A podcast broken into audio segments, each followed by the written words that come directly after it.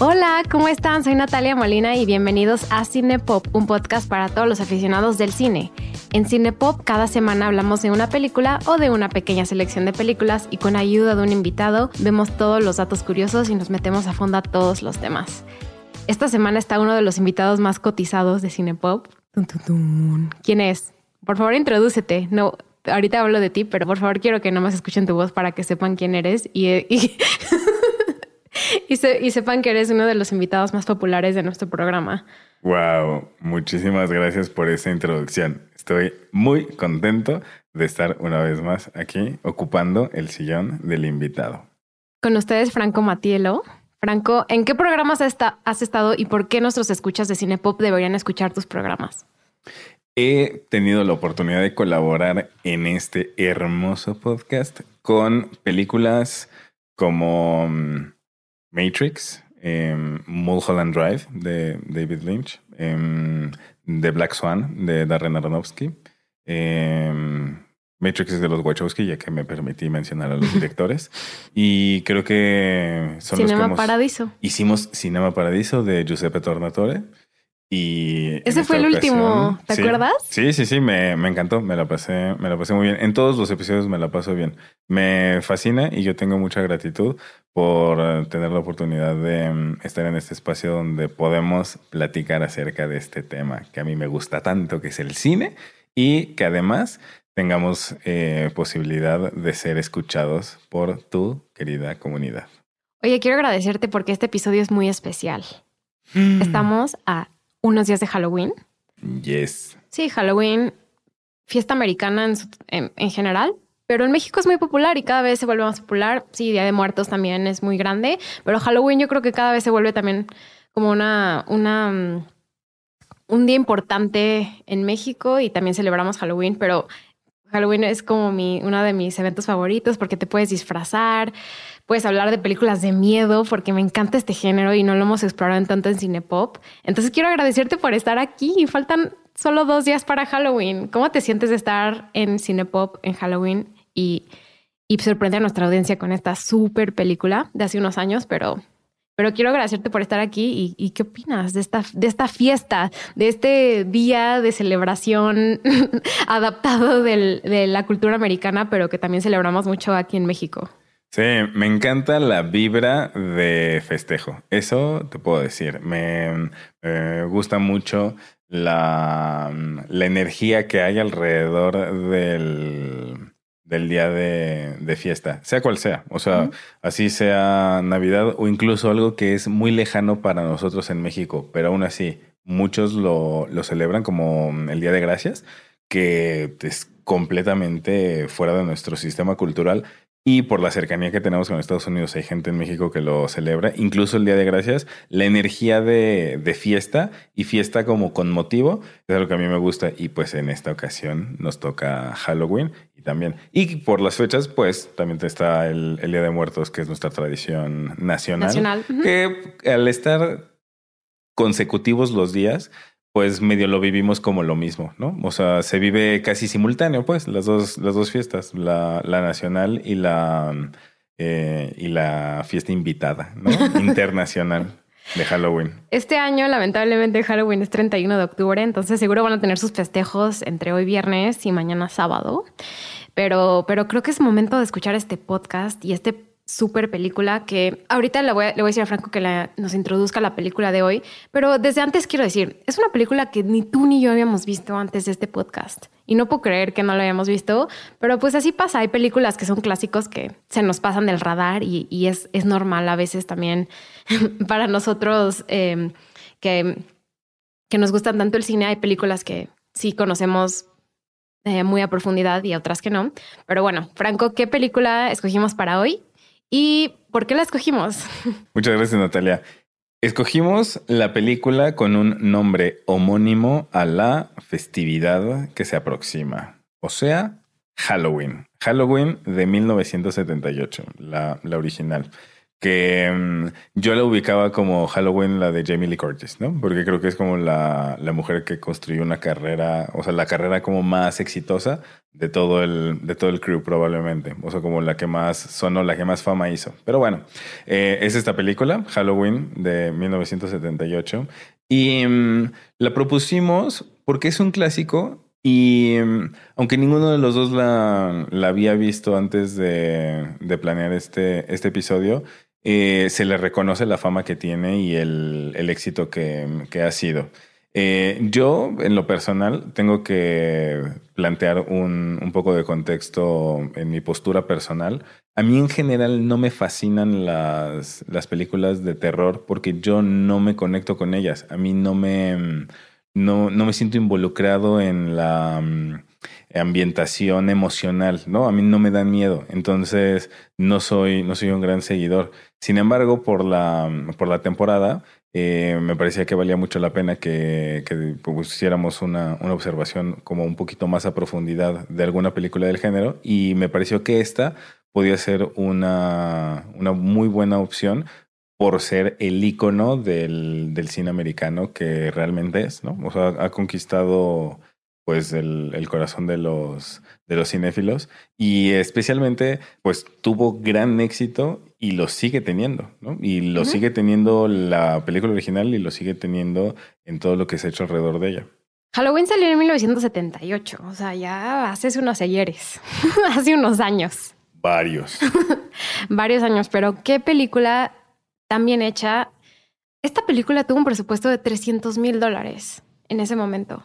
Y, lo, y en un, un, par de años que salió la película, se convirtió en 70 millones de dólares a nivel mundial. O sea, yo creo que nadie esperaba este estreno y este, pues no sé, una película tan independiente que se volviera tan importante. Eh, fue la película independiente que más recaudó eh, dinero en taquillas hasta que llegó la bruja de Blair. Y por eso quiero preguntarte, ¿por qué crees que las películas de terror independientes logran convertirse en un icono en su propio género? Logran trascender y logran innovar eh, las, las películas, a lo mejor de horror, podemos clasificarla como horror, pero también de suspenso.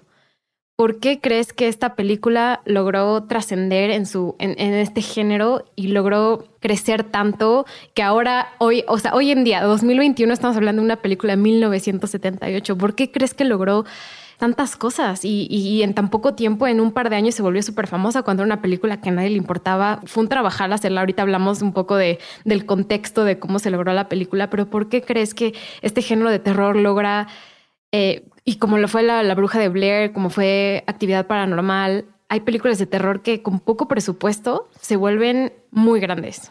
El um, tema específico sobre por qué las películas independientes de bajo presupuesto han logrado tener tanto éxito, yo creo que es porque um, cuando tienes pocos recursos es cuando más empujas la creatividad para poder lograr lo mejor que puedas con lo que tienes. Y entonces es, es incluso como esta misma situación que, que, sucede con las personas que tienen mucho éxito en un país extranjero, al nacional, al, al propio, pues, al nativo. Entonces, eh, ya sea un mexicano en el extranjero o un extranjero que viene a México, eh, es muy común ver que tienen mucho éxito y lo que pasa es que no es que esa persona sea particularmente especial o más inteligente o más creativa, sino que el estar en una situación en la cual tienen que empujar mucho más de lo normal porque no están en su zona de confort, porque no están en su país, porque no están en su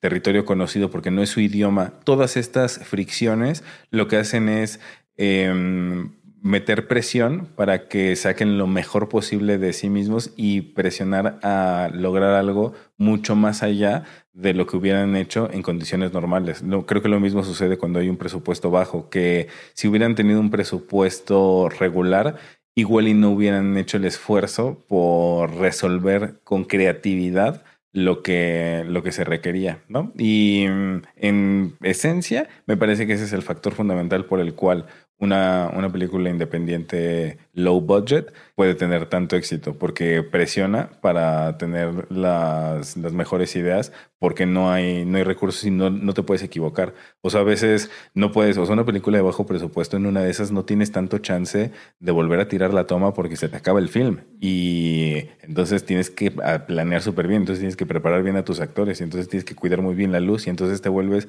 muchísimo más cuidadoso en toda tu operación para poder sacar la toma con la cantidad de película, con tu metraje, ¿no? Así para el que tienes disponible. Entonces, me parece que es eso especialmente. Ahora, ¿por qué Halloween en lo más particular logró tener tanto éxito? Esa eh, tiene otros atributos adicionales, además del bajo presupuesto, pero lo podemos ir platicando. A mí me llama mucho la atención y me encantó como lo dijiste, o sea, es, es un género que que trasciende idiomas, porque lo que trasciende es el grito, es el, es el espanto, es el susto, pero al mismo tiempo las películas de miedo nos hacen sentir vivos, o sea, suena súper cursi, pero te hace ese miedo y ese susto de que hay algo atrás o hay algo que te asusta, nos hace sentir como estamos presenciando algo aunque no estemos en ese mismo lugar. Y, y, yo creo que por eso hay muchas personas que les cuesta mucho trabajo ver películas de miedo. O sea, yo te puedo decir que a lo mejor tres cuartos de las personas que conozco que hablo de películas de espanto, películas de terror, dicen yo no veo ese género. Y es porque te asusta, o sea, te asusta y el mismo miedo te previene de, querer verlas, ¿no? Como el mismo miedo y, en esta película hay mucha representación de lo que es el miedo en sí y cómo está representado es, es excelente. La película fue dirigida por John Carpenter y antes de hablar más de la película en sí, o sea, también vamos a decir, hay cuántas películas hay de, Halloween, hay muchísimas, no nos vamos a enfocar en todas, es todo un, es todo un mundo, o sea, hay, me parece, eh, aproximadamente, hay 13 películas de Halloween. Franco y yo solo vamos a hablar de la primera, hay todo un mundo y hay todo un background de lo que es Halloween, muchas cosas. Nosotros vamos a enfocar en la primera, nos vamos a enfocar en la 1, dirigida por John Carpenter, escrita por Deborah Hill, y solo en esa. O sea, podemos eventualmente quizás adentrarnos al mundo. O sea, si a ustedes les interesa, podemos adentrarnos al mundo de Halloween, pero por el momento solo vamos a hablar de la primera que salió en el 25 de octubre de 1978 en Estados Unidos. Y pues bueno, me gustaría mencionar mucho el personaje de Jamie Lee Curtis, porque Jamie Lee Curtis ahora es una actriz extremadamente guapa, talentosa, es extremadamente bondadosa. Si ven sus entrevistas, les va a encantar todo lo que dice. Es muy buena onda con los reporteros eh, y ella fue escogida por varias razones, pero una principal es que su mamá era la actriz de Psycho, de la película de Alfred Hitchcock. Su mamá es Janet Lee. Y entonces John Carpenter, el director de la película, le llamaba mucho la atención que, que fuera la hija de Janet Lee. Y pues por eso, o sea, en esta película no es nada si no fuera por la película de, de Psycho de Hitchcock que yo creo que es muy relevante para entender el mundo del suspenso y lo que quiso hacer John Carpenter con esta película. Pero bueno, quiero decir eso desde el principio. Ya va a haber spoilers para Halloween completo y no va a haber, o sea, no hay tanto contexto de las secuelas porque hay muchísimas. O sea, está Halloween 2 y más recientemente salió en cines Halloween Kills y el año que entra va a salir Halloween Ends, igual con Jamie Lee Curtis. Y, o sea, lamentablemente no tenemos como directora a John Carpenter, pero me es, importante hablar de John Carpenter como director. Eh, Franco, ¿tú de casualidad viste el documental que salió recientemente en Netflix de Movies That Made Us? Así es, sí, sí lo, sí lo revisé para um, también tener un poco más de, contexto. Pues bueno, la película es, ya mencionamos, de súper bajo presupuesto y se tardaron un rato en hacerla. Eh, fue, fue bastante meticuloso todo el asunto de, de la producción. Y, de hecho, eh, pues fueron muy afortunados en conseguir una cámara muy buena, que yo creo que es muy importante, que lo mencionaste al principio. Lograron conseguir una cámara Panaglide y lo hizo ver que la película fuera super pro, pero la grabaron en 20 días. La grabaron en marzo. Entonces, la mayoría de las, mayoría de las tomas que parece que estamos en octubre o en eh, principios de, eh, de, bueno, noviembre, finales de octubre, eh, las hojas que vemos son hechas por el crew. La grabaron en, en, California, en Pasadena, ni siquiera la grabaron en Illinois, que es supuestamente donde pasa la película. Entonces, vemos con bajo presupuesto como buenas puestas en escena. Y mm, quiero preguntarte, en, a ti en general, ¿qué pensaste cuando viste la película? ¿Qué fue lo primero que te vino a la mente, eh, sobre todo con las escenas de suspenso? Y, también quiero que un poco introduzcamos a Michael Myers y Michael Myers como personaje en general. ¿Y qué opinas como de esta introducción a un personaje que no tiene cara, que sabemos que es, sabemos su nombre, pero nunca vemos su cara? Ok, aquí, aquí hay varias cosas interesantes. Si estás de acuerdo, lo que podemos hacer es platicamos un poco como una mm, visión general del argumento de la película y después de eso ya empezamos a ver como highlights y por favor prepárense para los spoilers. Sí, spoilers completos. Pero la película está en Netflix, la pueden ver en Netflix. O sea, estamos a dos días de Halloween. Véanla, véanla con su pareja, con su hermana, con su hermano, con sus papás, con sus amigos, con quien sea.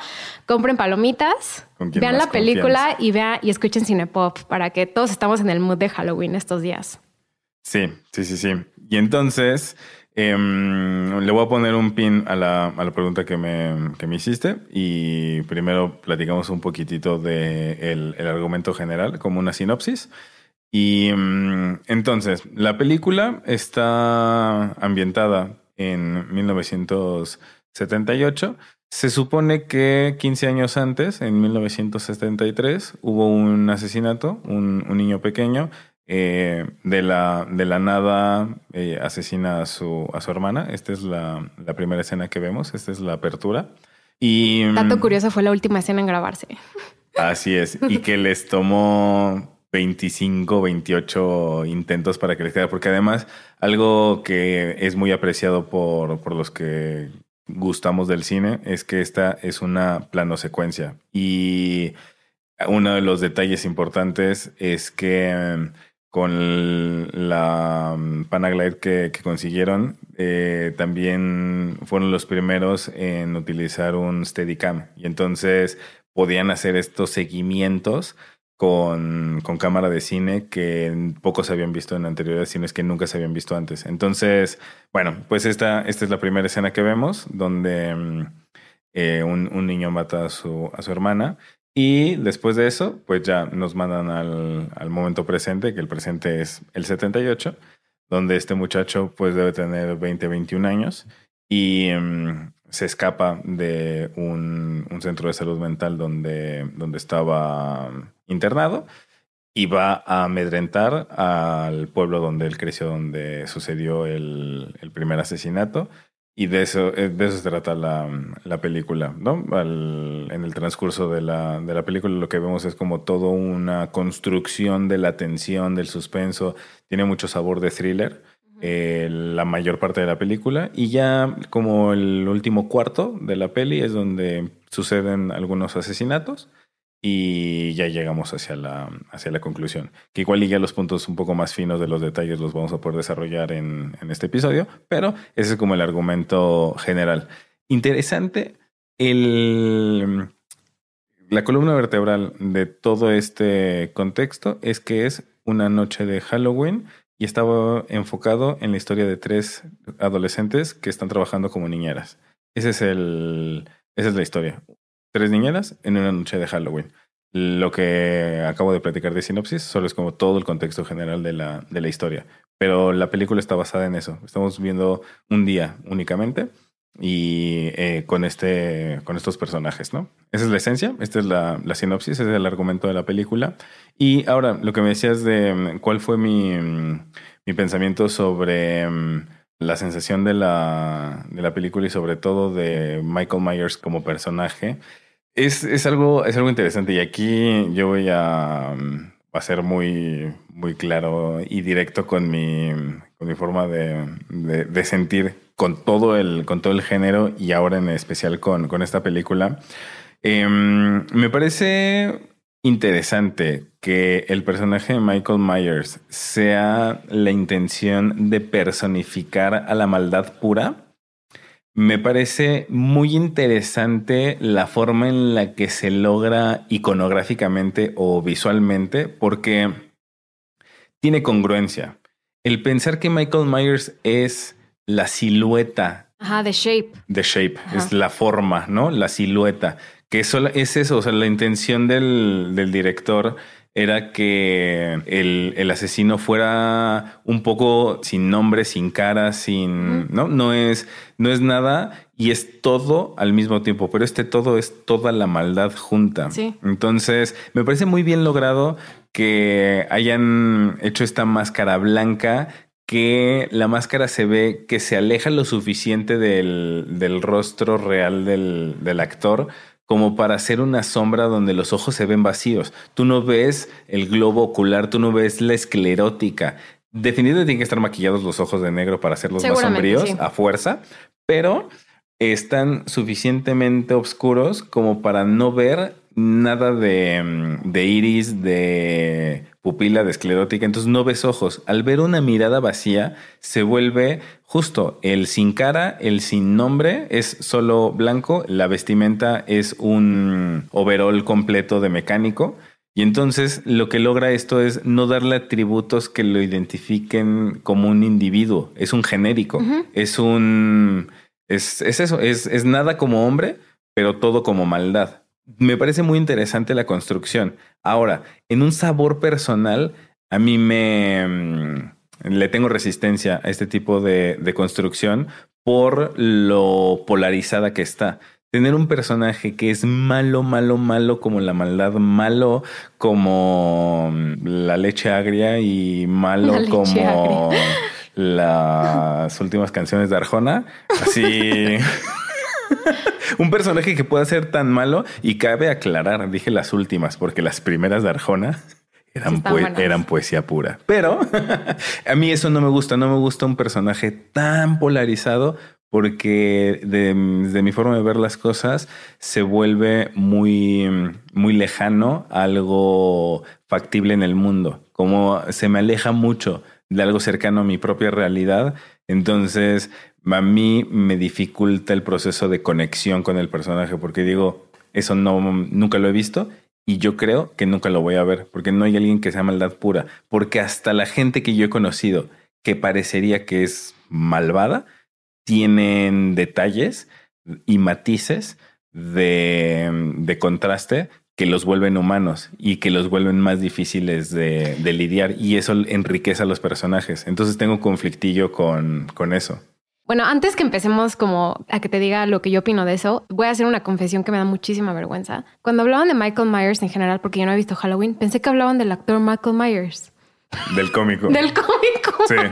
Y sí. yo como, Michael mala, Myers, el villano, yo, ¿de qué hablan? Mala confusión. ¿Están hablando del actor de Goldmember? No tenía la más mínima idea de que estaban hablando de Michael Myers y me da mucha pena eh, aceptarlo, pero siempre pensé en eso. Siempre, toda mi, o sea, de verdad, hasta hace dos años yo pensaba que Michael Myers se referían a Michael Myers, el actor. Mi error, no es el actor canadiense, comediante, no es, ¿ok? yo como Natalia a mí misma, no es él. Pero hay dos formas en las que yo pienso. A mí, yo creo que por esto, por eso esta película hizo innovadora la categoría o la, el género de slasher films, como es ella, o sea, yo a mí sí me gusta que nunca vemos la cara del malo, porque en las películas actuales donde vemos a lo mejor a películas de road trip donde vemos que alguien mata a alguien, pero porque es malo, malo, malo, aquí también existe la maldad, pero la, maldad está enmascarada y nunca sabemos quién es. En esta película, a lo mejor en las siguientes, y si y alguien de Cinepop tiene de mis seguidores me dice como no, en las películas siguientes hay como un contexto de Michael Myers. Está bien, pero en esta película nunca tenemos contexto de por qué Michael Myers mata. Sí, mata a su hermana, se escapa de la clínica en Illinois, todo pasa eso, pero a mí me gusta mucho eso de que no necesitamos explicación para ver que hay alguien malo. Y entonces eso a mí me gusta, yo creo que tiene como mucha validez para la trama de terror. Y luego ahí como hice como toda una deducción del contexto sociopolítico de 1978 de Estados Unidos. Porque en 1978, unos años antes, en 1975, se acabó la guerra de Vietnam. Terminó la guerra de Vietnam, terminó un poco el odio que, que sí había en general eh, hacia esta, esta guerra muy lamentable y muy difícil que hubo en Estados Unidos. Y yo creo que la mayoría de las películas todavía tenían este miedo hacia y, sobre todo lo expresaban. O sea, en 1979, el año, un año después que salió Halloween, la película que ganó los Oscars es una película que se llama Deer Hunter con Robert De Niro y Christopher Walken, que es excelente, pero es sobre la guerra de Vietnam. Entonces yo creo que empezó a escalar estas películas donde la gente nada más quería divertirse, nada más quería pasarla bien, pero al mismo tiempo tenían todavía este sentimiento de lo que pasó con la guerra y del miedo y del miedo a lo que no sabían qué era, porque exactamente, o sea, si hubo una guerra, hubo una guerra terrible en, en 1975, pero en Estados Unidos nunca se presenció esta guerra.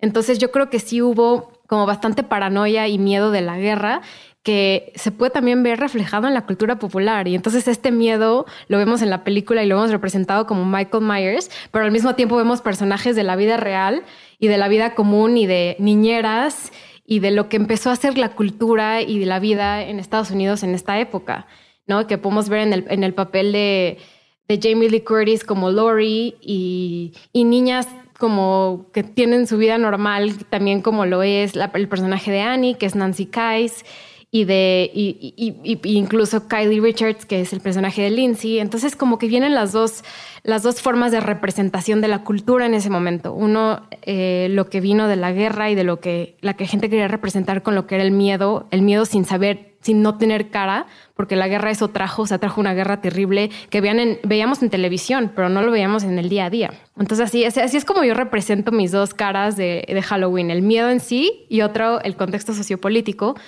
que también eh, de una forma u otra, no sé qué piensas tú, en los finales de los, eh, de los 70 sobre todo, empezó a salir la televisión. La televisión y la forma de entretenimiento de la televisión fue muy importante para la cultura. Y, yo creo que el cine le daba miedo lo que representaba el cine. Se estaba muriendo, se estaba muriendo la industria del cine, las películas de Hollywood, lo que significaba ir al cine. Y por eso yo creo que Halloween es una película tan importante, porque representa tantas cosas fuera de lo que es el miedo y de lo que es la costumbre de, de, consumir eh, películas que a lo mejor eran muy populares o eran eh, películas que venían del sistema de Hollywood que eran muy grandes. Y por eso yo creo que John Carpenter es bastante importante porque, porque él logró junto con Deborah Hill, porque también tengo que decir que Deborah Hill es una de las escritoras de la película, es una mujer y productora, ah, lamentablemente ya falleció, pero ella fue la que escribió la película y la podemos ver representada a través del papel de Lori. Y pues esa es como toda mi take de, de para mí lo que representó Halloween y lo que yo creo que es importante en el contexto sociopolítico del género de terror y por qué Michael Myers es tan importante en esta película. En las demás no sé, o sea, tenemos un Michael Myers de 2020 actualmente que salió en el cine, pero para mí Michael Myers de 1978 es muy importante. Es la representación del miedo y del miedo que no sabemos qué significa. Y cómo eh, tan solo cinco años después de, una guerra que, a lo mejor muchos americanos no veían tan tangible, la podían ver a través de este miedo que representa esta película. Y no solo eso, sino también este miedo a la cotidianidad a la cotidianidad del día a día, porque es un pueblo en Estados Unidos, o sea, es en Illinois, es en un, en un pueblo suburbano donde vemos a personajes comunes y corrientes, también querían adaptar lo que era el día a día, pero a través también de este miedo sin significado que era Michael Myers. pero perdón, ya me... No, está, está buenísimo, está increíble. Y mira, me rescato eh, justo esto último que, que, decías. Encuentro mucho valor en el análisis que, que hiciste por el contexto histórico de ese, de ese momento. Pero ah, retomando esta última, esta última parte, eh, que también es muy valiosa, el miedo en la cotidianidad. Algo que, que me parece que era la, la, intención de John Carpenter y de Deborah Hill eh, al, al, dirigir y escribir era que mm, se metiera este concepto en tus miedos de la vida diaria. Entonces, en este recorrido de la película en el cual se va construyendo a través del, del suspenso eh, la expectativa de qué es lo que va a hacer este ser malévolo, eh, en este recorrido lo que va sucediendo es que se le va apareciendo a Jamie Lee Curtis en su cotidianidad. Aparece afuera de su escuela, aparece en la esquina de su casa, aparece en donde está la ropa tendida, aparece atrás de un arbusto, aparece junto a su coche. O sea, es como este, este tema de hacer físicamente presente una representación de la maldad en el recorrido del día a día de una de un adolescente de un eh, suburbio o de un pueblo así suburbano, ¿no? Entonces, este concepto la verdad es que sí está, sí está interesante porque eh, el planteamiento de la cotidianidad sí conecta con el día a día de cualquier persona de, de, ciudad o de, o de suburbio y entonces sembrarte esta, esta sensación de incertidumbre, de miedo, de, híjole, ¿qué tal que me encuentro al loco afuera de mi casa o que me encuentro al loco adentro de mi coche o que me encuentro al loco atrás de los arbustos? O sea, el, el conectar con esa parte sí, sí me parece que es un gran acierto, un gran logro de la, de la película y más tomando en cuenta que esta persona, personificación o más que personificación, materialización en una persona de eh, el miedo y la maldad, sí se logra, pero que esta mm, eh, personificación sea también la relación con el contexto histórico y que tiene que ver con, con este tiempo posguerra, ¿no? Estamos hablando de post-Vietnam y de estrés postraumático, ¿no? O sea, sí son muchos, muchos elementos y sí está interesante. Sin embargo, pues esto, ¿no? O sea, cada uno tenemos nuestros, nuestros sabores. A mí me queda debiendo, a mí me, me hubiera, bueno, no es me hubiera gustado. Yo aprecio los matices dentro de la construcción de los personajes. Sin embargo, esta es una decisión ejecutiva de la, desde la parte de guionismo y de, y de dirección, el decir, quiero darle estos atributos a este personaje y hacerlo de esta manera y hacerlo plano y hacerlo radical y hacerlo polarizado. Y lo lograron muy bien y tuvo un gran, gran éxito. Yo en lo personal tengo mis, pues, opiniones, ¿no? Y tengo mis gustos que, pues, no, no concuerdan del todo, pero sí sé reconocer el gran acierto que, que tuvo. Tengo una pregunta que me guardé porque te la iba a preguntar fuera del micrófono, pero de una vez, o sea, te la quiero preguntar de una vez. ¿Crees que esta película creó una paranoia innecesaria en la cultura americana, sobre todo en una cultura donde las pistolas y traer un arma de fuego, de creer que alguien va a acechar a tu casa o alguien va a matarte sin alguna razón? O sea, ¿crees que esta película y cómo creció de un momento para otro, de un año para otro, se hizo tan grande?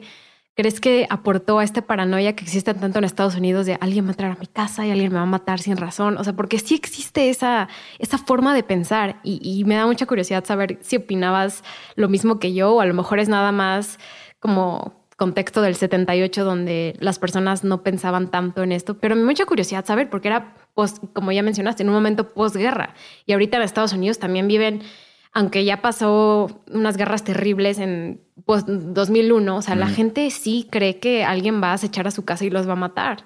Te entiendo. Yo creo que mm, es algo que suma a la paranoia colectiva. Sin embargo, no creo que haya sido un motor principal.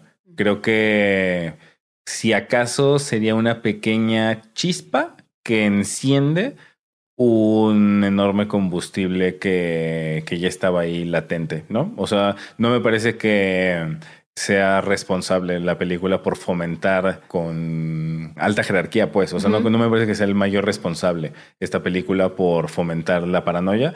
Sin embargo, sí me parece que es un, un elemento que le, que le suma. O sea, sí es un factor ahí de ignición. Yo lo que creo es que esta cultura en, en Estados Unidos se fomenta desde muchas, muchas posturas, en, en, mucho de su cine, pero me parece que puede ser más dañino el, el cine de acción y de superhéroes uh -huh. en este sistema cultural de Estados Unidos siempre en sus películas es el dador de libertad, es el sí. dador de bienestar y es el salvador del mundo y siempre necesitan pistolas. Entonces, sí. me parece que eso disfrazado de bondad hace más daño en su sistema cultural que, que, esta, que esta película. Algo que sí es interesante es que no sé cómo sea en todas las otras películas de Halloween, pero al menos en esta es muy evidente que su arma de elección es el cuchillo. Uh -huh. Desde el principio hasta el final.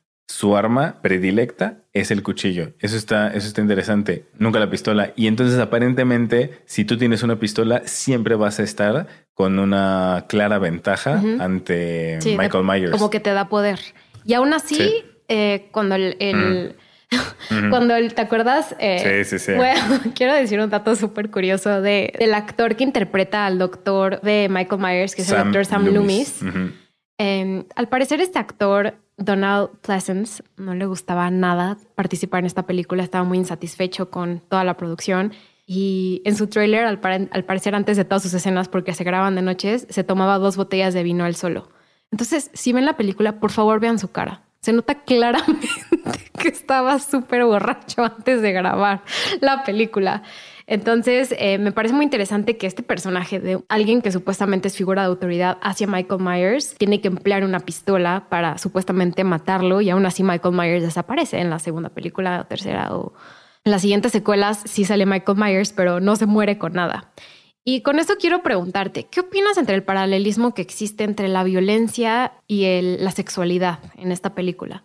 Porque creo que esta película también, también nos, nos, muestra como este estereotipo que existe de que las mujeres virginales y puras eh, tienen, tienen como una, un papel interesante en lo que es ser una heroína en películas, en heroína entre comillas, ¿eh? en películas de terror. Entonces, ¿qué opinas sobre esto de la violencia?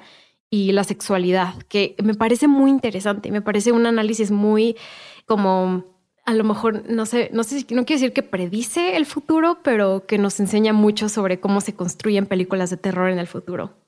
Uy, ok, eh, está súper interesante. Ahí hay dos, dos, elementos importantes. Uno, cómo la sexualidad juega un papel súper importante en la, en la película. Y dos, cómo siembra precedentes esta estructura para películas futuras. Y entonces, por la primera parte, para mí también se me hizo súper evidente cómo la trama de esta película parece que castiga a las adolescentes sexualmente activas. Ese, es el, ese es el mensaje. De hecho, otra manera de describir esta película, la película por el título parece que está definida por una fecha, ¿no? La película se llama Halloween, Halloween representa una fecha y entonces parece que... Pero este título fue un, todo un tema a debatir, ¿no? Sí, y es que justo, o sea, este, mm, el, el hecho de haber titulado así a la película nos hace ubicarla y catalogarla como es una película de miedo referente a esta fecha y además sucede, o sea, se lleva a cabo en la fecha de, Halloween, que es el...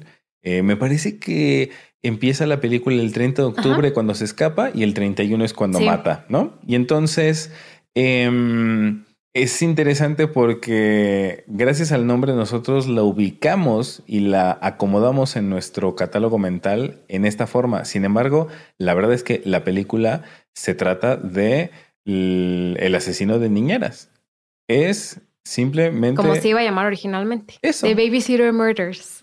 hubiera sido pésima si hubiera sí, llamado sí, así. Sí, sí, sí. No hubiera, o sea, se hubiera perdido en la historia. Nadie sabría de ella. Así, los asesinatos de las, de las niñeras o las niñeras asesinadas o el asesino de niñeras, o sea, como lo quieras traducir, no es nada um, atractivo. Sin embargo, esa es la esencia de la película. Son, es la historia de tres niñeras trabajando y un acechador que, que mata a, a, dos de ellas y al novio de una de ellas. Eso es todo. Eso es todo, porque además son tres asesinatos y es toda una película haciéndote un camino de suspenso de.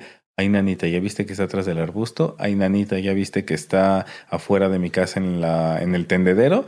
Y ajá.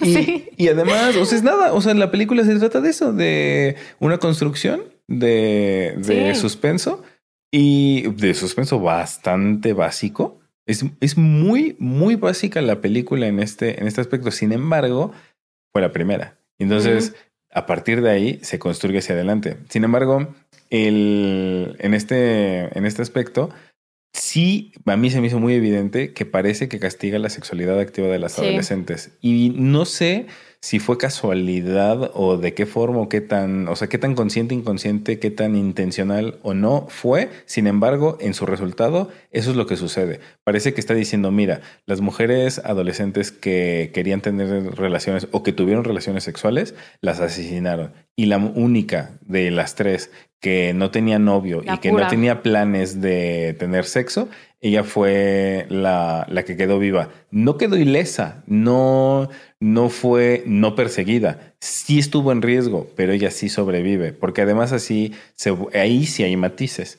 porque no es como que, ah, ella por ser pura y casta, entonces a ella ni siquiera la fueron a buscar, porque además a ella es a la que más acecha porque ella es la que se lo encuentra en todos estos lugares. Solo que a pesar de que a ella la acecharon, a los que mataron fueron a los demás, uh -huh. no ella. Ella sobrevivió por ser casta. Entonces, sí está muy implícito este mensaje. No sé incluso si había una agenda como por ahí gubernamental, ¿no? No sé si había una agenda de mm, eh, queremos decir a los jóvenes que es importante que, se cuiden. Que se abstengan. Sí, sí, sí, para, para, evitar los embarazos adolescentes, ¿no? Es, fíjate, ni siquiera evitar embarazos adolescentes, para evitar embarazos adolescentes no deseados. Eso es lo más, lo más importante. Y puede ser que haya sido parte de la agenda y entonces decir, ¿sabes qué? Sí vamos a hacer dinero y sí vamos a hacer una película de terror y sí vamos a hacer entretenimiento, pero vamos a aprovechar el canal de comunicación. Estados Unidos desde mi perspectiva, hace mucho eso. Aprovecha el cine para comunicarle al pueblo. Y dicen, yo quiero que mi pueblo crea algo o comulgue con una idea y a través del cine lo logran. A través del cine hacen época, a través del cine hacen moda. O sea, ahí está el, el icono de Fiebre de Sábado por la Noche. Lograron revolucionar la, la, moda, la música, la forma de vestir con el, con el cine. Entonces, me parece que mm, sí, sí se siente mucho esta intención, esta agenda de quiero decirle a los jóvenes que mm, si tienen relaciones los va a matar el, el mal personificado.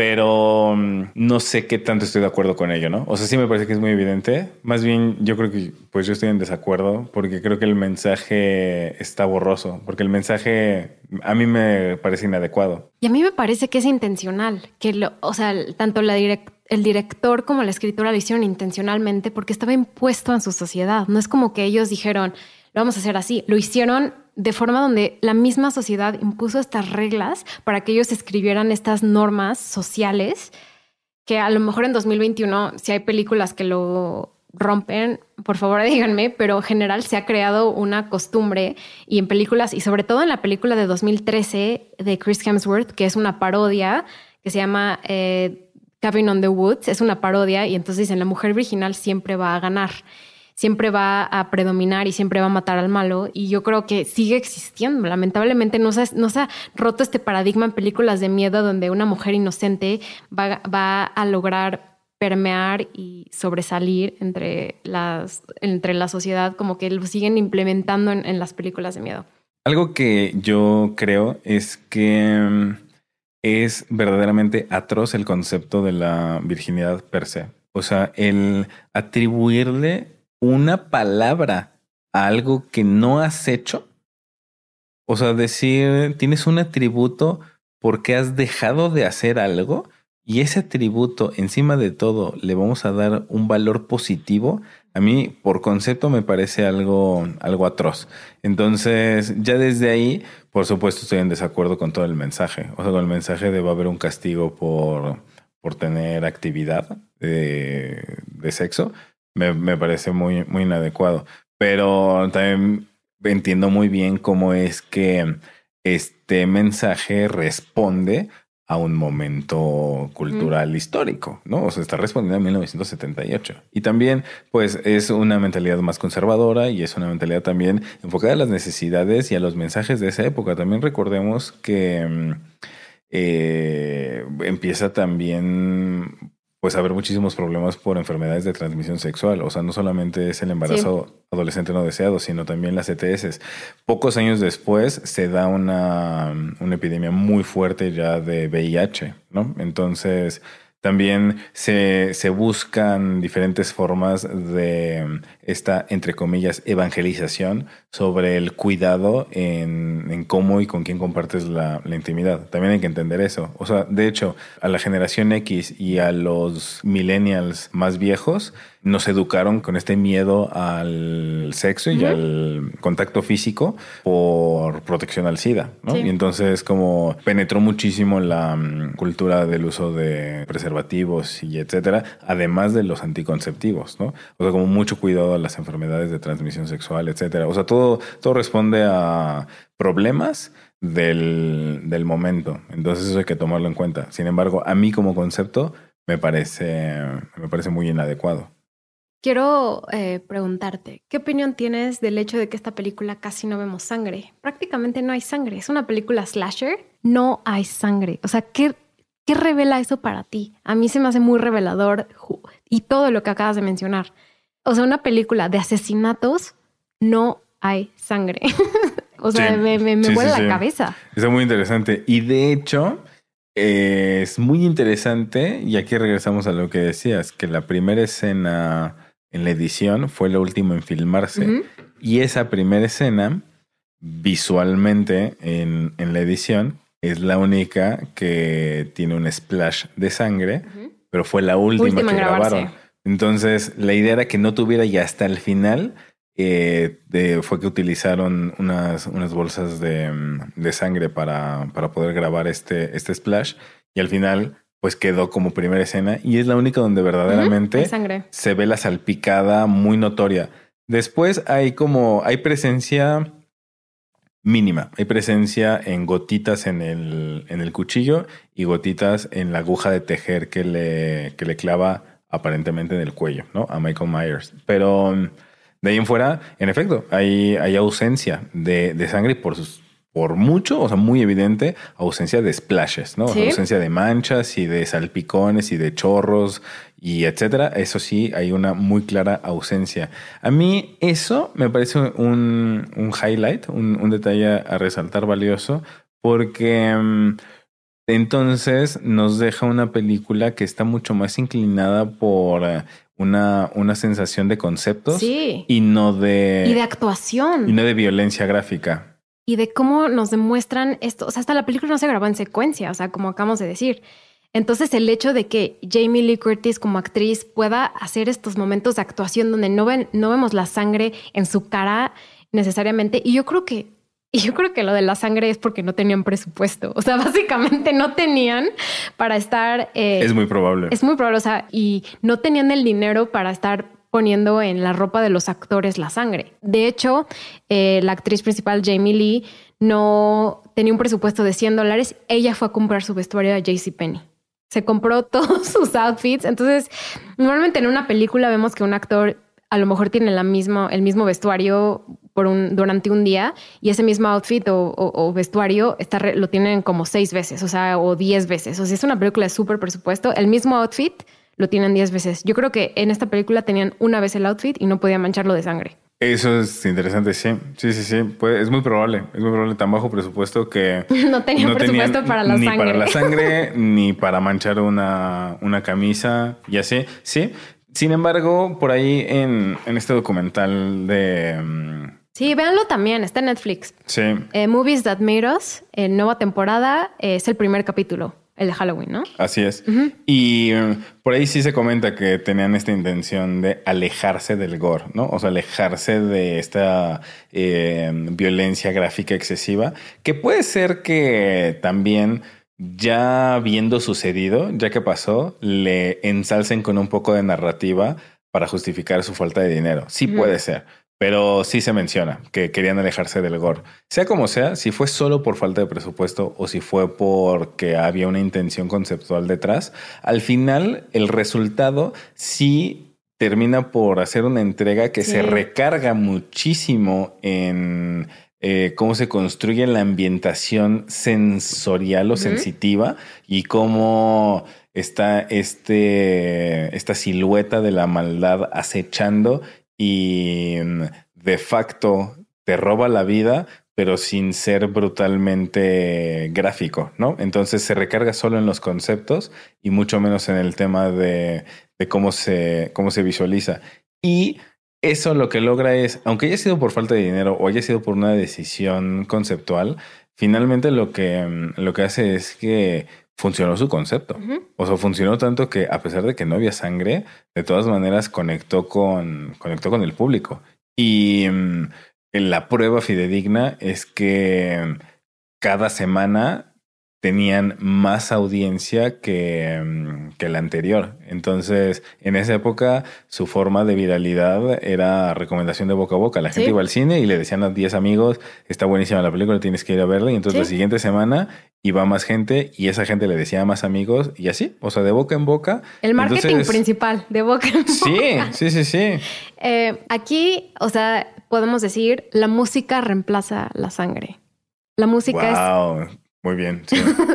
la, forma en que la música está hecha eh, es, impresionante. A mí me, sorprendió. De hecho, o, sea, tú y yo vimos la película apenas. A mí la música se me hizo me, me, voló la mente porque justo en esos momentos podemos decir que em, unos años antes, en el 73, salió El Exorcista y también es un, es un soundtrack donde tenemos tres notas musicales o, un, par de notas donde tun, tun, tun, tun, o sea, donde la forma en la que la música está hecha eh, nos da ansiedad y nos representa angustia. Y aquí la música representa toda la ansiedad. O sea, si no fuera por la música, esta película no hubiera funcionado ni un segundo.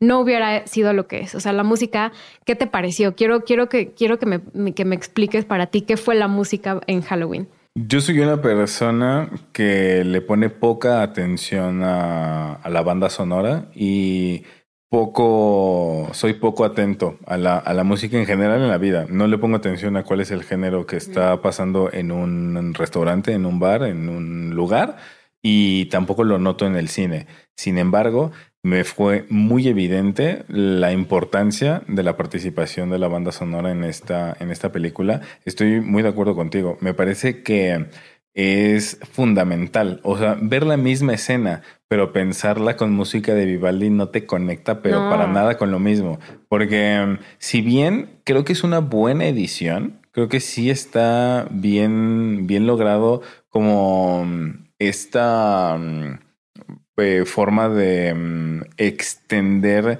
los momentos y la tensión, se prolonga esta tensión del, del, momento, se hace, se hace cansado hasta que sientes que ya va a reventar y entonces viene el corte.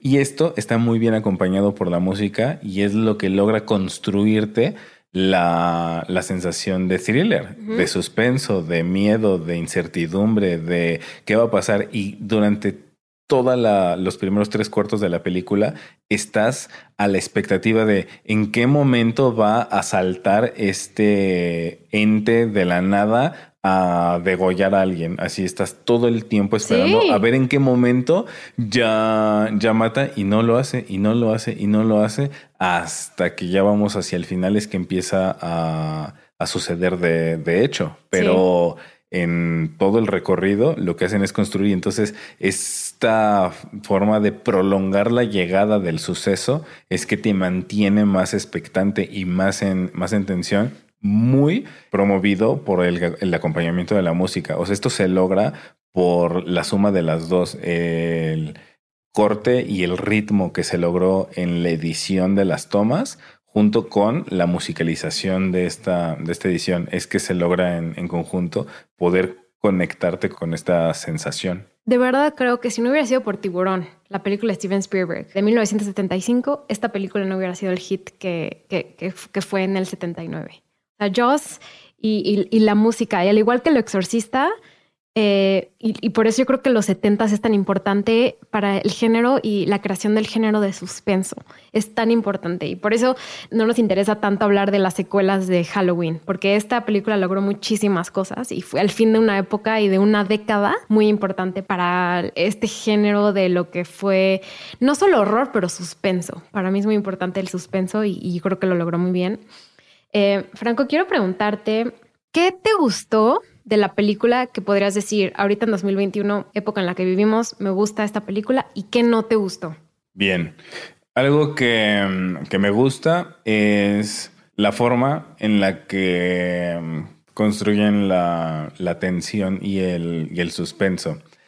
Yo la vi con ojos de 2021, con un bagaje de cine muy amplio en, en, mis hombros, ¿no? O sea, yo teniendo un contexto ya así habiendo absorbido muchísima información visual. Entonces, con, con estos ojos, yo la, la veo por primera vez y de todas maneras, teniendo yo ya referencia de los clichés del cine en general, yo estaba a cada momento en la espera de ver cuándo me iban a sorprender con un, con un sobresalto y con un, con un cuchillazo. De hecho, una de las cosas que me parece un super ícono de la época que también lo hacen en El Exorcista es ponerte un momento de tensión e incertidumbre y romperlo con el ring del teléfono.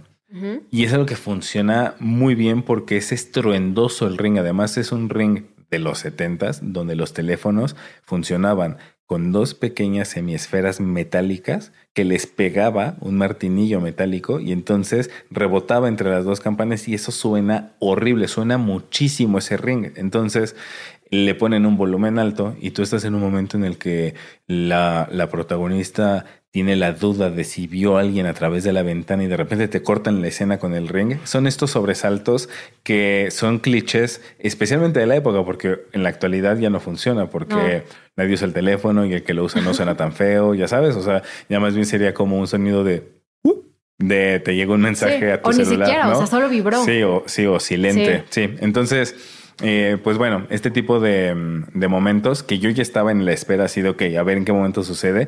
El del teléfono yo ya me lo esperaba y sí sucedió y fue como, ok, ahí viene, o sea, y esto es parte de, lo que yo ya me, esperaba. Sin embargo, sí me, involucró en la, en la sensación de, de, suspenso, de expectativa. Me mantuvo expectante durante todo el, todo el recorrido.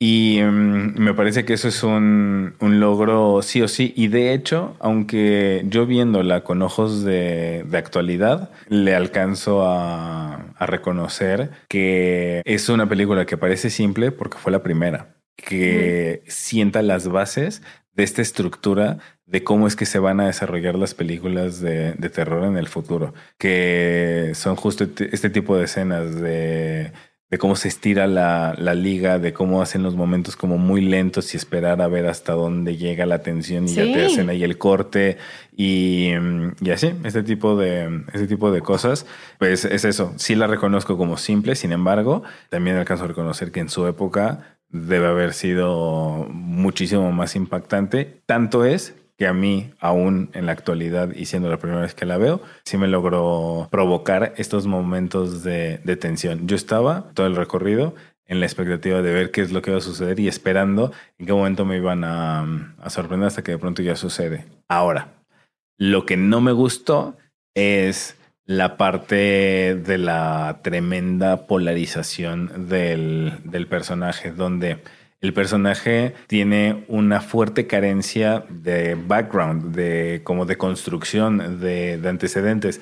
No sabemos por qué el niño mata a su hermana. No sabemos. No sabemos. En ningún momento nos explican por qué mata. Solo mata. Exacto. O sea, no hay nada acerca de. No nos dan ni siquiera un diagnóstico de su salud mental de es esquizofrénico o es sociópata o es psicópata o es qué es. Y no es necesario. ¿Cuál es su eh, sí, cuál, cuál, es su hoja clínica, su historial clínico? No nos dan nada. No es necesario, pero a mí me lo empobrece. O sea, a mí es algo que no me gusta. No me gusta el no tener contexto, porque si no tengo contexto, entonces a mí se me vuelve un personaje sin sentido, porque mm, el, matar por matar, entonces me lo aleja de la realidad, que era de lo, de lo primero que decía, ¿no? Cuando empezamos el episodio, que me genera una distancia y distanciarme, entonces me dificulta el proceso de involucrarme y que a mí también me dé, me dé miedo, porque lo veo muy irreal,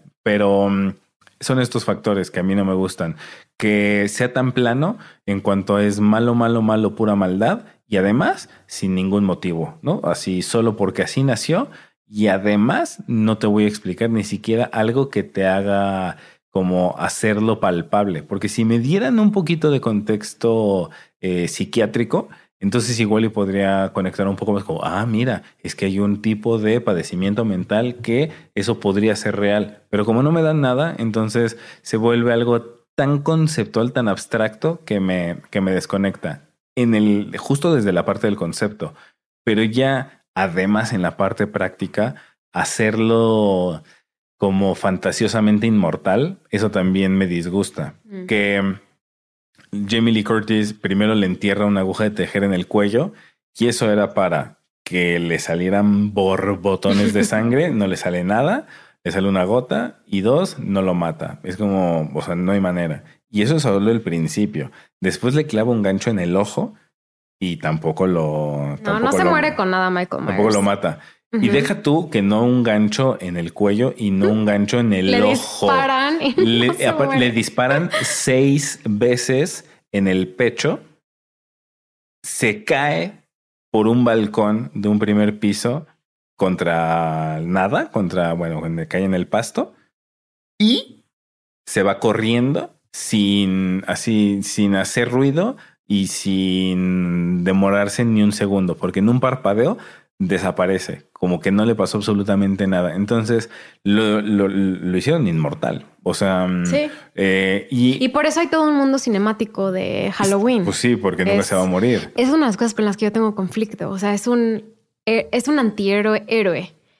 Porque al mismo tiempo eh, sobresale, o sea, él regresa y entonces hay un, la, creo que la, la película 3 es como Michael Myers Returns y sigue siendo un antihéroe, pero sigue siendo el protagonista de las películas. Al parecer, que no las hemos visto, las nuevas películas de este año y que va a salir el año que entra, eh, Jamie Lee Curtis toma este papel de, de ella ser la que toma el control y el poder y la que se empodera y lo mata finalmente. Por eso eh, la, la saga va a terminar y va a terminar este mundo cinemático.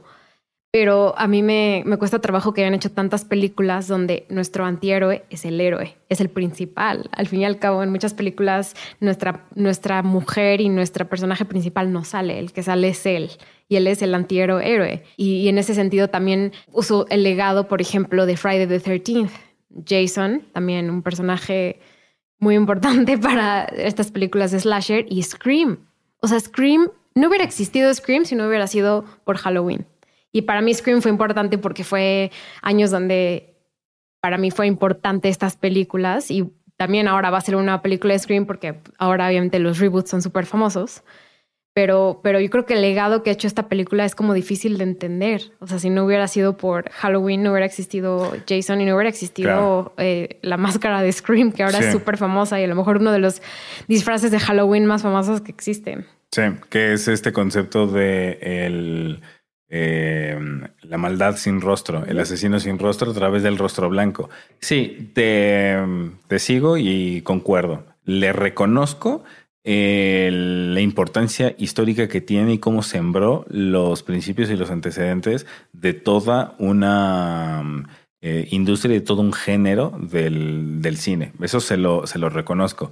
Sin embargo, a mí, desde el principio, o sea, lo que quiero decir es que estoy casi seguro que si yo hubiera nacido en 1960 y a mis 18 años hubiera, visto esta película, de todas maneras me hubiera dejado insatisfecho, muy a pesar de la, época. Comprendo que es muy valiosa y es importante en la historia del, cine de terror, pero estos factores a mí me hacen falta, me hace falta la riqueza del personaje. Me conectaba muchísimo más eh, la serie de Twilight Zone. La Dimensión Desconocida, o esta versión para televisión de los cuentos de Alfred Hitchcock. Me dejaban con una sensación de vacío y angustia. Más allá del miedo, me dejaban con una sensación de angustia. Y es la idea de y Hitchcock. Este, mm, eh, esta sensación física de vacío entre el pecho y el estómago, con una sensación como de sinsentido, como de la vida no vale nada, ¿no? Así como, o sea, me, me afectaba muchísimo más esta época, pues predecesora, ¿no? De, de la época previa a, a esta película, al 78, a Halloween. Me provocaba mucho más que, que esta. Sin embargo, le reconozco lo que provocó, o sea, la, la ola que vino después de ello y el éxito que tuvo y cómo logró conectar con un público, especialmente en su, en su momento. Eh, Franco, te quiero preguntar, vamos a introducir una nueva categoría a Cinepop, que es nuestro Most Valuable Player.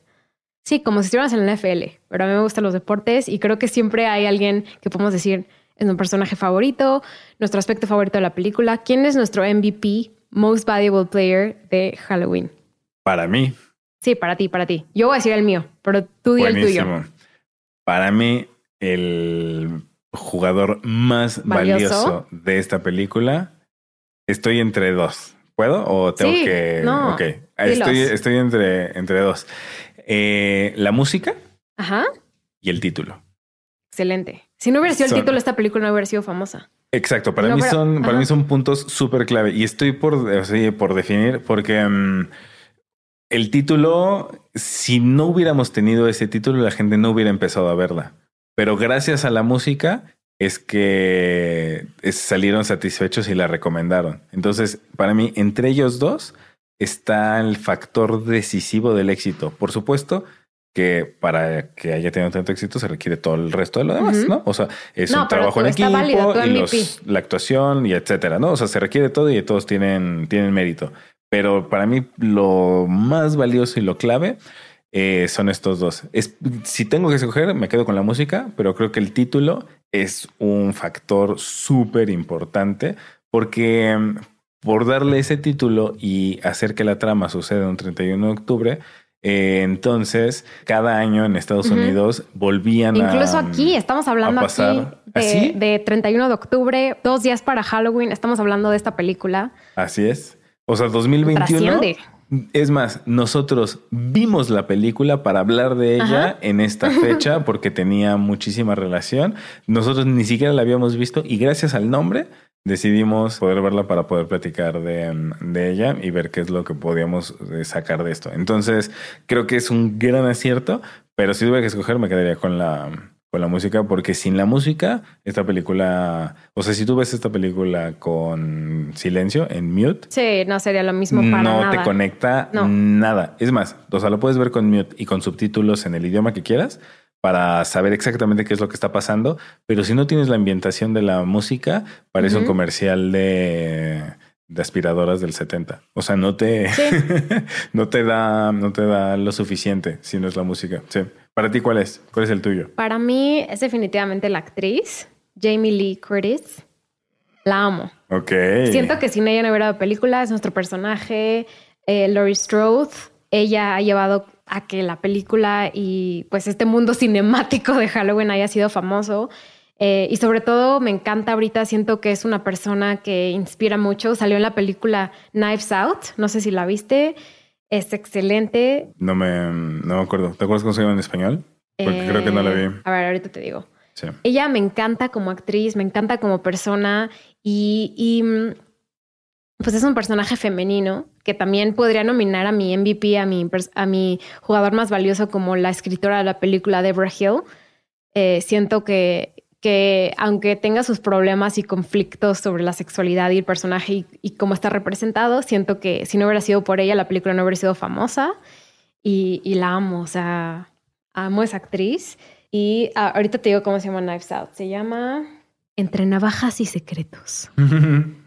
Está muy buena. es de suspenso. ok. Y No, sale. Daniel Craig, nuestro James Bond. Uh, Véanla. También es buena película que para ver en Halloween, yo creo que. seguro. Película de misterio, con familia. Ok. No la, no la vi. No la vi seguro. Vela, está súper buena. Ok. Y mira, estoy viendo el, el cast. Ana de es- Armas. Ajá. Y, o sea, sí, está, está Chris grande. Evans, Sí. Don Johnson, Sí. Miami Vice. Sí. Christopher Plummer. Ok. Sí, sí, está interesante este. Una este- recomendación este casting. aparte, aparte de Halloween. Knives Out. Ok. La voy a ver. Pues Franco, ¿dónde pueden encontrar las personas y nuestros seguidores? Eh, ¿Dónde te pueden encontrar? ¿Dónde pueden encontrar tu trabajo, tus podcasts? ¿Qué más, qué más necesitamos saber de ti y, que, y que para que te conozcan? Muchas gracias, Nat. Eh, me pueden encontrar como Franco Matielo en todas las redes, Matielo con doble T y doble L. También tengo el honor de hacer un podcast con Alberto Guerra que se llama Punto y Punto el podcast, que ahí nos pueden encontrar en todas las plataformas de, de podcast, en YouTube, en Instagram y en TikTok. Y mm, hemos estado en un breve break entre temporadas, pero ya muy pronto ya empezamos a grabar los siguientes episodios. Ya muy prontito va, va a salir el siguiente trabajo que hemos hecho. Y ahí, ahí me pueden encontrar. Perfecto. Pues sigan a Franco. Franco eh, regresa pronto. Vamos, tenemos algo preparado para próximamente. Me da mucha emoción. Yo quiero dar las gracias. Siempre me la paso muy bien y me encanta poder platicar de, de cine y del mensaje y del trasfondo y del concepto y de todo. Y me encantan. ¿De qué te vas a disfrazar en Halloween? Todavía no lo, todavía no lo, no lo decido. ¿Sabes qué? No, no me han invitado a una fiesta de disfraces todavía. Entonces no tengo que pensarlo. Pero la verdad, el último disfraz que planeé Ok. eh, era de, de, de Heisenberg, de Breaking Bad. Uy, muy Sí. bueno. Sí, sí. Pues amigos, feliz Halloween, feliz Día de Muertos. Coman mucho pan de muerto. delicioso. Y pues recuerden a seguir a Cinepop en redes sociales. Estamos en cine-pop MX, tanto en Twitter como en Instagram. Yo estoy como natalia.molina en Instagram y Natalia Molina BA en Twitter. Y espero nos sigan, denos sus comentarios, espero les haya gustado mucho este episodio y díganos qué quieren escuchar, qué es lo siguiente que quieren escuchar. Y pues muchas gracias por escucharnos. Feliz Halloween. Síganos en redes sociales, nos gusta su amor digital. Sí, nos encanta. Gracias, síganos y gracias a todos por siempre eh, mandarnos sus mensajes tan amables. Nos encanta escucharlos y déjanos una reseña en Apple Podcasts, síganos en Spotify y pues gracias, gracias a, a Sonoro por somos parte de la red Sonoro y pues nada, quiero agradecerles a todos por escucharnos. Bye, hasta la próxima. Cinepop es una producción de Sonoro. El programa fue producido por Natalia Molina y Mariana Coronel, conducido por Natalia Molina e ingeniero de audio Santiago Sierra.